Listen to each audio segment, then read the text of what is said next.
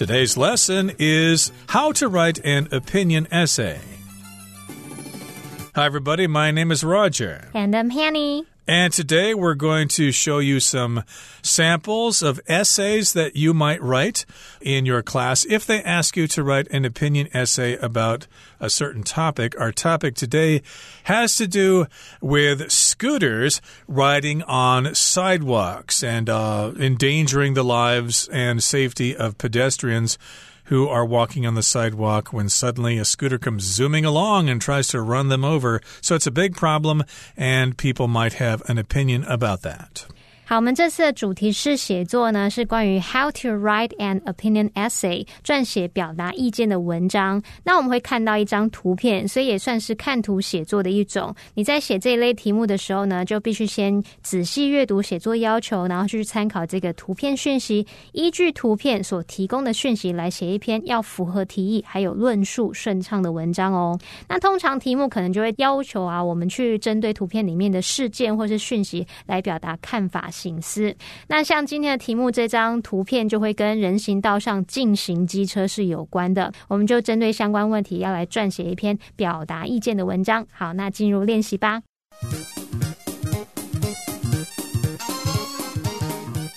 Okay, so here's a sample of our essay and how it would begin. It says, Have you ever been walking on a sidewalk and been startled by a scooter suddenly riding up right behind you? Unfortunately, this happens hundreds, if not thousands, of times a day to pedestrians in Taiwan.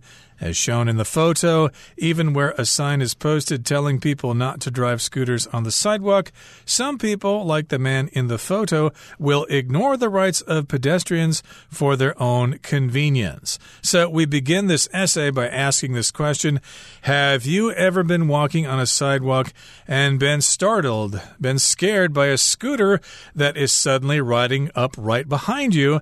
And they even have the audacity to honk at you as if you are the person in the wrong. 自己走在人行道上还被按喇叭，真是太夸张了。好，那我们来看看哦。其实同学们应该会觉得这图片里面应该是我们生活中蛮常看到的景象。你看到就是有摩托车在人行道上，而且上面明明都还挂着这个进行机车的标志了。你有什么感想？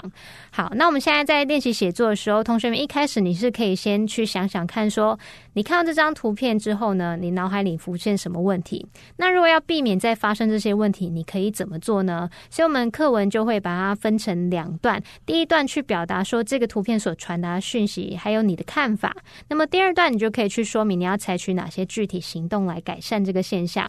那我们就来看看第一个段落，我们说要去破题来指出这个。图所反映出的现象，像我们课文范例就说：“哎，你曾经走在人行道上，然后突然被后面的机车给吓到吗？”这种事情啊，很遗憾的，就是好像几乎每天都会发生，至少上百遍哦。如果没有到千遍的话，也有个上百遍。那就像我们的图片所显示的，尽管都有告示牌说，有些人啊，就是为了自己的方便去忽视别人的权利。那我们这边可以学起来，就是说，你可以用 as shown in the photo 来表达如图所示，就像图片所显示的，然后再加上你的阐述。你也可以加上这个 like the man in the photo 怎么样怎么样，就像图片中那个男子啊，他做了什么什么事，用这些方法去引导你要做的这些描述。好，那现在要进入换你写写看，我们试着用别的方法来描述这个部分哦。假设你可以说，诶，就如同你在图片所看到的，有些人他就是。不够体贴他人嘛？就连那种很简单的规定都没办法去遵守。那个告示牌，你清楚写着说上面是进行机车、进行脚踏车的人行道，可是呢？那名男子却在人行道上骑车。你可以更仔细的看，你会发现他的机车上面还载满了东西。这个机车的机身啊，已经往横的发展了，很容易撞到东西。所以你还可以描述说，更糟的是，他还载很多东西，可能会阻碍行人啊，甚至是毁损人行道等等。我这边再补充一下，就是我们要表达说，告示牌上面写着什么什么，这时候我们通常是会用 say 这个动词。你可以说 the sign。clearly says 什么什么什么，the sign says 什么什么，告示牌写着什么东西。所以注意这个动词用 say，然后还有呢，禁止这个动词我们可以用 prohibit。如果我们说 smoking is prohibited，就是说禁止吸烟的意思。好，那我们接着请 Roger 老师告诉我们这个换你写写看，其实可以怎么写呢？Okay, so remember our essay is referring to a photograph of somebody riding a scooter on a sidewalk. So here it says, as you can see from this photo, some people just aren't very considerate of others, and that can include refusing to follow even simple rules. Yes, we still have simple rules, but some people just can't be inconvenienced by those rules. They've got to get to work, they've got to make that food delivery, so they can't be bothered to follow the rules, even if it endangers other people. The sign clearly says that bikes and scooters are prohibited on the sidewalk, and and yet the man is driving a scooter on it. Worse yet, he's transporting a bunch of stuff with it, which would make him even more likely to crowd out any pedestrians or to damage the sidewalk. So, indeed, if you have a scooter on the sidewalk, it's not only on the sidewalk, but it also is carrying a big load. That means pedestrians are endangered because of that. But most people think, ah, my scooter skills are excellent. I'm not going to hurt anybody. Besides, there's not a police officer within a mile of here. 就是这种想法，所以才会造成别人的困扰。那我们来看看接下来我们的段落，就是要来表达你对这样的现象有什么样的看法、感想。那我们接着就请 Roger 老师帮我们说明一下课文范例他是怎么说的。Okay, so we continue with the essay here. The photo thus conveys or therefore shows us a simple but sad message about civic morals and basic courtesy. So it does tell us a little bit about how people think in society and also how they think about being courteous to other people. Obviously, people who ride scooters, or at least some of them, a small number of them, I should say, just don't care about whether people are being harmed or not. That's their problem. 好，这边课文范例他在这边加了一句是要表达对这样现象的感想。他说：“The photo does convey a simple but sad message。”他是说，因此这张图片传达了一个简单却令人难过的讯息。然后后面再用 about 什么什么来表达，说是关于什么什么。他说是关于公民道德还有基本礼仪的。那这边的 convey 它就有传达、表达，尤其是传达某个讯息啊、感受等等。那像。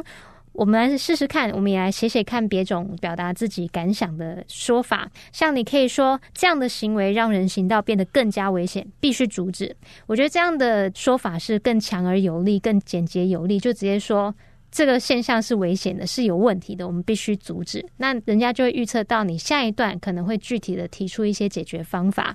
好，那我们请 Roger 老师告诉我们说，换你写写看可以怎么说。Yep, here's what you might write. Such behavior makes sidewalks more dangerous, so it needs to be stopped. Remember, a sidewalk is where people walk. It's not supposed to be where bicycles and scooters go. I should mention that sidewalk is the American word. I believe in England they'll refer refer to that area as the pavement. So, in either way, these places should be reserved for pedestrians and not motorized vehicles or bicycles because uh, it can uh, harm pedestrians and they're just trying to get to school or work or just to walk their dog and they don't want to be hit and sent to the hospital.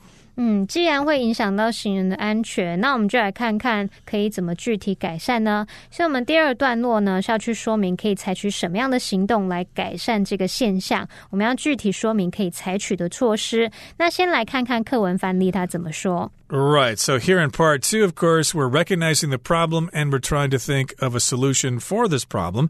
So, solving this problem would require improved social solidarity and governmental oversight. So, in other words, more and more people need to recognize that this is a problem. That's social solidarity, which means working together. And we also need to have governmental oversight. In other words, the police need to enforce these laws. 好，那像课文范例，他写到说，解决这个问题需要提升社会团结和政府监督，也就是要从社会层面，就是大家一起团结合作来解决这个问题。然后还有就是政府这方面，执法单位这方面也可以做一些监督付出。好，那我们接着来。换你写写看，你也可以怎么说呢？也许你可以说：“我认为我们必须采取强硬的措施来解决这个问题。”那这个“我们”呢？指的是一般平民，还有政府，你就可以用这个前面讲到说，我们必须采取什么什么行动嘛。那后面你加上一个 with we referring to 什么什么，这时候我们用 with we referring to，这是要附带状况来说明说，我们前面那句讲到的 we。指的是什么什么？好，那我们接着请 Roger 老师告诉我们说，换你写写看他是怎么写的。Mm -hmm. It goes on to say, I think we need to take strong actions to address this problem, with we referring to both private citizens and the government. So we need to work together to solve this problem.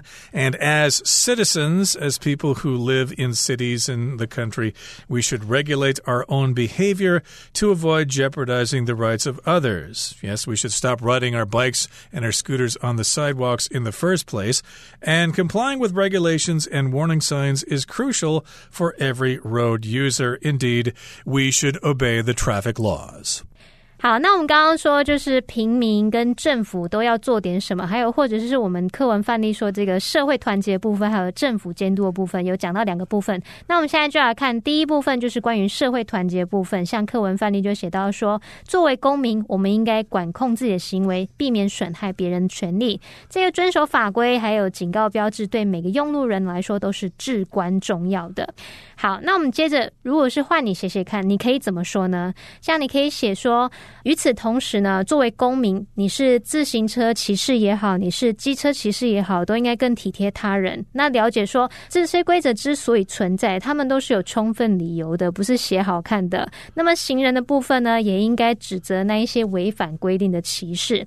现在我们请 Roger 老师告诉我们说，换你写写看，可以怎么写？Here's what you might say. As citizens, meanwhile, people who ride bikes and scooters should simply be more considerate and understand that these rules exist for good reasons whereas pedestrians should call out people who ride their vehicles where they don't belong. So, yes, most people who ride scooters and motorcycles should respect the rights of pedestrians, and then the pedestrians need to actually tell those people they're doing something wrong. They need to call them out. Hey, you're not supposed to ride your scooter on the sidewalk. That's dangerous. And as for the authorities concerning the police and government officials, they should implement stricter regulations concerning the rights of pedestrians and clamp down on violations.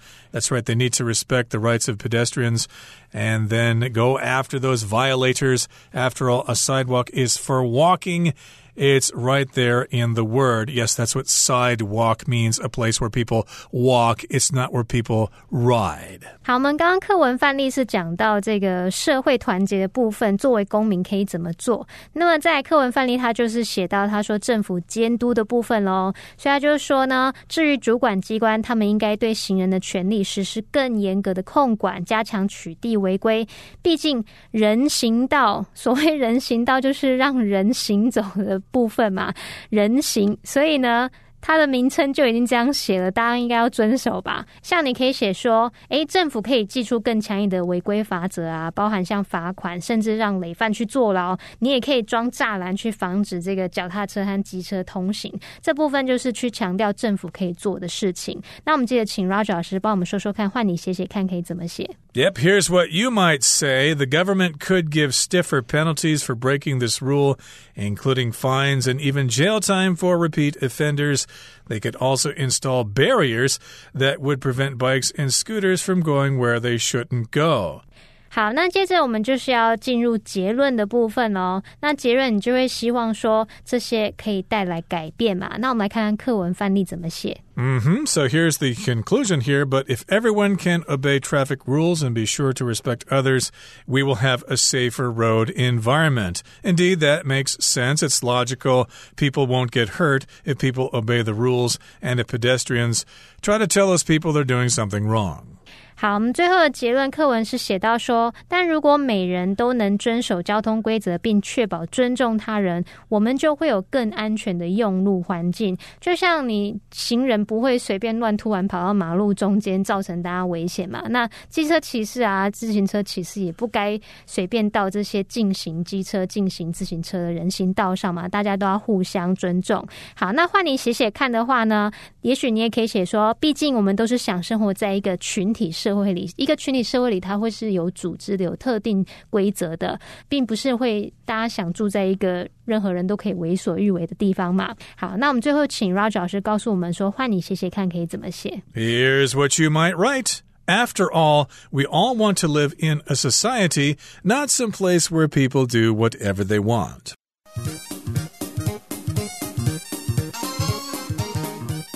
Okay, now it's time for our sample essay in part two. The rights of pedestrians are being ignored. Have you ever been walking on a sidewalk and been startled or really scared by a scooter suddenly riding up right behind you? Well, unfortunately, this happens hundreds, if not thousands of times a day to pedestrians in Taiwan. Indeed, sometimes we don't feel safe on the sidewalks. And as shown in the photo, even where a sign is posted telling people not to drive scooters on the sidewalk, some people, like the man in the photo, will ignore the rights of pedestrians for their own convenience. Indeed, people are in a hurry. They don't care if there are pedestrians there. Again, that's their problem. There are no police around. I can do it. Everybody else is doing it. Why can't I? And the photo thus conveys a simple but sad message about civic morals and basic courtesy. So, yes, we can learn a lot from what's in that photo there. 好，我们先看到这个标题里面有用到 pedestrian 这个字，pedestrian 就是表达行人或是步行者。哦。这边是要补充一下，这个单词里面的这个 p e d e s 它表示行走。那这个 p e d e s 当中的这个 p e d 这个字根呢，它其实就有 foot 就是足部的意思。所以下次同学们在背单词的时候，其实也可以把这个记起来。然后再看到是，呃，我们文中有用到。什么什么 hundred if not thousands，这就是表达说，即使不到数千，也有数百的那种意思。好，那么 if 在这边就是跟 even though 或者是 although 意思相同，就是表达即使虽然。那么 if not 就可以表达出什么，即使没有什么，至少起码也有什么什么的那种意思哦。Okay, let's continue with the essay. It says solving this problem would require improved social solidarity and governmental oversight. Indeed, we need to work together, and the police need to enforce the laws. And as citizens, as people in the society, we should regulate our own behavior. We should control ourselves to avoid jeopardizing or endangering the rights of others. Complying with regulations and warning signs is crucial, it's very important for every road user. As for the authorities in regard to the government and the police, they should implement stricter regulations concerning the rights of pedestrians and clamp down on violations. Yes, they should introduce new regulations and then enforce those regulations and catch those violators. After all, a sidewalk is for walking, it's right there in the word walking at the side of the road. But if everyone can obey traffic rules and be sure to respect others, we will have a safer road environment and we won't have so many high accident statistics. 好，我们刚刚有提到这个社会团结啊，那课文范例里面它是用到 social solidarity。好，这个 solidarity 就是表达团结，是个名词。在我们看到文中还有一个动词叫做 jeopardize，它是动词，表示损害啊、危及、危害。那我们要补充一下，它的名词是去掉 i z e，再加上 y 变成 jeopardy，它就有危险、危难的意思。你可以说 put somebody or something in jeopardy，就是置什么于危险之中，让什么受到威胁的意思。最后补充一个用法是 comply with，它就是有那种服从啊、遵守的意思。像你要表达说遵守法律啊、规定。服从要求等等，就可以用这个片语去表达。Okay, that brings us to the end of our lesson for today. It's all about becoming good citizens and protecting the safety of others. These are some essays that uh, you might be required to write in a class, or you might write a similar essay on a similar topic. Either way, we wish you the best of luck and we hope we've been helpful to you here. From all of us here at All Plus Interactive English, my name is Roger. And I'm Hanny. Goodbye. Bye bye.